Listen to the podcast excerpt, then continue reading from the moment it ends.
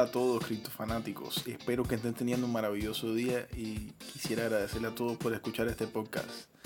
¿Quieres saber por qué han bajado los precios de las criptomonedas? Quédate conmigo hasta el final.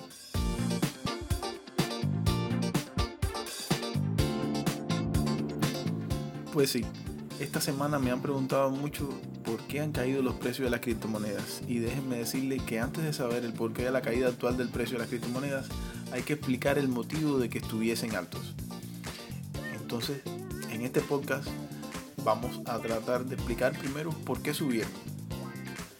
Por los altos índices de inflación y cómo los inversores estaban usando el Bitcoin como si fuese un cojín.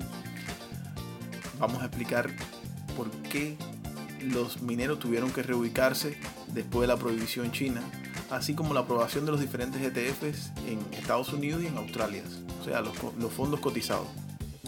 Luego hablaremos de la caída, cuáles fueron sus principales motivos. Hay muchos, pero vamos a ver los tres que más peso tienen a mi criterio, que fue el colapso de Evergrande, el hecho de que Bitcoin y las altcoins estuviesen sobre compra y la SEC puso un stop a la creación de los fondos cotizados.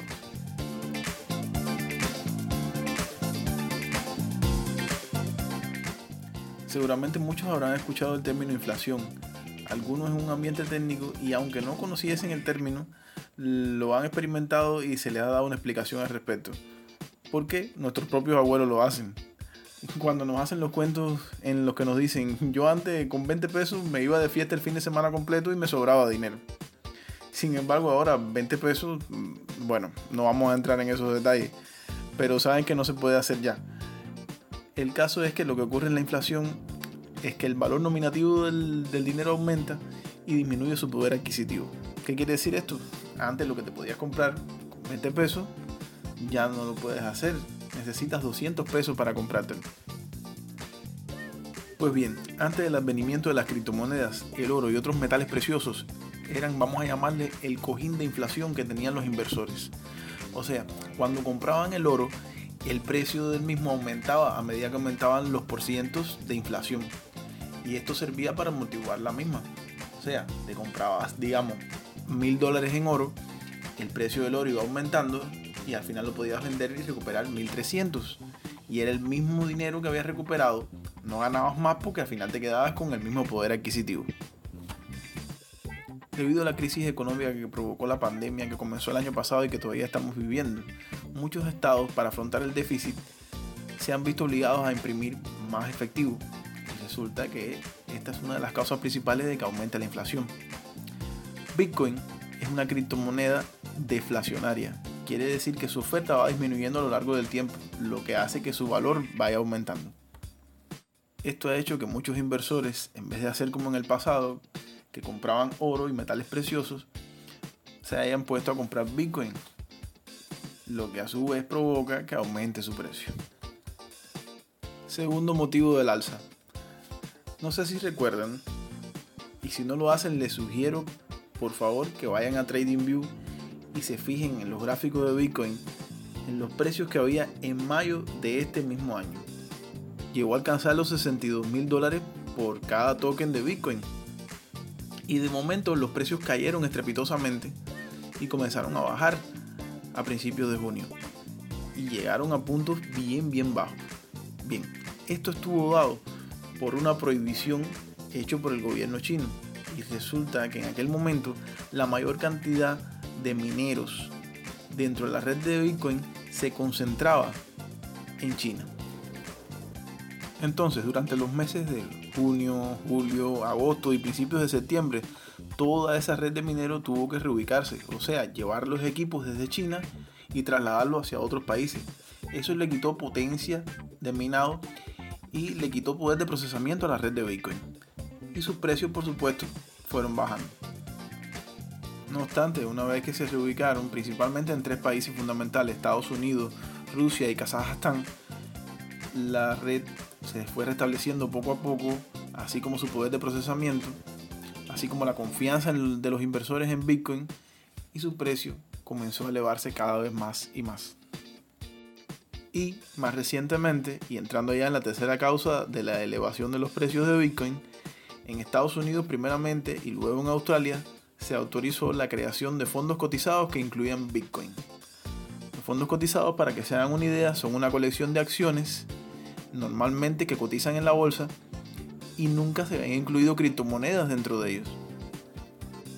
Resumiendo, muchas causas elevaron los precios del Bitcoin, pero las tres más recientes y fundamentales son los altos índices de inflación y los inversores comprando Bitcoin para defenderse de eso. La reubicación de los mineros de la prohibición china que luego se trasladaron hacia Rusia, Estados Unidos y Kazajstán. Y por último, la aprobación de los ETF en Estados Unidos y en Australia. Bueno, ahora que ya tenemos las bases para saber por qué los precios estaban así, por qué el lunes y el martes Bitcoin alcanzó máximos históricos llegando a los 68 mil y sobrepasándolos, ahora vamos a entrar de lleno en explicar por qué el miércoles se produjo esa caída. Comenzamos. La principal causa por la que el mercado asiático en estos momentos se está tambaleando es la caída de la empresa inmobiliaria Evergrande. Es una empresa china, para que ustedes tengan una idea, les voy a dar las cifras, que tiene una deuda de 300 mil millones de dólares. Una empresa que inicialmente era una constructora inmobiliaria, pero que se dedicó a financiarse con el dinero de inversores privados. Ha llegado un momento en que no ha podido hacer frente a las deudas que ha tenido con esos inversores y sus acciones han caído por completo en la bolsa. Recientemente se están corriendo los rumores de que tampoco va a poder pagar los bonos que emitió y en ese caso la empresa tendría que declararse en bancarrota. Estamos hablando de una empresa que tiene en plantilla fija 200.000 trabajadores y subcontratado 3.8 millones, o sea, un total de 4 millones de personas que se van a quedar sin trabajo. Pero además los seres humanos rompemos la regla número uno dentro del mundo de la inversión y es no gastar un dinero que no te pueda permitir perder. Muchas personas se endeudaron para adquirir las acciones de Evergrande o para adquirir sus bonos y van a quedarse sin ese dinero. A su vez, van a tener que pagar esa deuda y por lo tanto esto va a desencadenar un efecto bola de nieve o un efecto dominó o un efecto en cadena o como quieran llamarle. Si algún inversor poseía Bitcoin, lo primero que hace para afrontar su deuda es vender Bitcoin para recuperar ese dinero y poder pagarla. Y créanme que ese no es el caso de dos o tres inversores. Muchos, muchos están en ese caso. Y por lo tanto las ventas se han vuelto masivas cada vez que hay una noticia desfavorable con respecto a Evergrande. ¿Se acuerdan en el acápite pasado como hablamos de la creación de fondos cotizados que incluían Bitcoin como uno de los aspectos que hacían elevar su precio? Bueno, resulta que la Security and Exchange Commission, o sea, la SEC, el organismo que regula la creación de estos en Estados Unidos, le puso un stop a ellos y dijo que ya no más ETFs, no más fondos cotizados.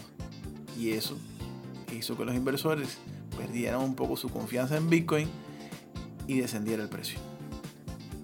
Y ahora con el permiso de ustedes me voy a tomar la atribución de entrar en un mundo en el cual no soy muy sabio que digamos y estoy seguro de que muchos de los que me están escuchando poseen mayor conocimiento que yo en esto y es que Bitcoin se encontraba en sobrecompra el lunes y el martes midiendo los índices, tanto el Commodity Channel Index como el Relative Strength Index, el primero CSI y el segundo RSI, que es como mayormente se conocen, indicaban una señal clara de venta. El mercado tuvo que hacer una corrección el miércoles, haciendo lo que se conoce como pullback. Criptofanáticos, todo no está perdido. Les traigo además buenas noticias. Es posible que el precio algún momento cuando termine de hacer su corrección vaya en aumento, debido fundamentalmente a dos causas. La primera es que la red de Bitcoin se está preparando para la implementación del protocolo Taproot. ¿Qué quiere decir esto? No va a ser usada solamente como una moneda para intercambios, sino que va a permitir, entre otras cosas, el uso de aplicaciones descentralizadas y esto aumentará su valor intrínseco. Y la otra es que AMC, una de las cadenas de cine más grandes que hay en Estados Unidos, comenzó oficialmente a aceptar pagos en criptomonedas, abriendo así la posibilidad a que otras empresas también se motiven a hacer lo mismo. Pero tranquilos, no vayan enseguida a hacer ningún tipo de compras pensando que se van a hacer ricos, porque una moneda tiene dos caras, igual que hay noticias buenas y noticias malas. Si han estado leyendo y siguiendo las noticias que se han publicado en la página en estos días, seguramente se habrán enterado de que a los musulmanes de Indonesia se les prohibió comerciar con criptomonedas. Los expertos más pesimistas consideran que estas prohibiciones se irán extendiendo poco a poco por el mercado asiático, y esto pudiera dar al traste con el precio. Recuerdan que mencionamos que Rusia en estos momentos es el segundo país por potencia de minado dentro de la red de Bitcoin. Pues resulta que la Duma estatal, o lo que viene siendo el equivalente a la Cámara Baja en este país, dio la orden para la creación de un comité que cree las leyes que regulen los impuestos para los mineros de Bitcoin. ¿Y a qué conclusiones podemos llegar después de haber escuchado todo esto? Bueno, como decía el famoso inversor Peter Lynch, el mercado es un ente maníaco depresivo. Pero ya poniéndonos un poco más serios, podemos concluir en que juzgar el mercado por las fluctuaciones que se producen en el mismo a corto plazo es una materia muy muy difícil. Y ser trader requiere de nervios de aceros.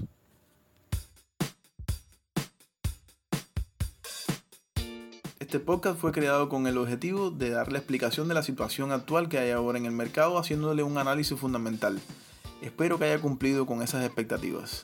No obstante, les sugiero que no se queden solo con la información que se les ha brindado aquí, investiguen por su cuenta y recuerden que nunca se sabe demasiado ni se está bien preparado.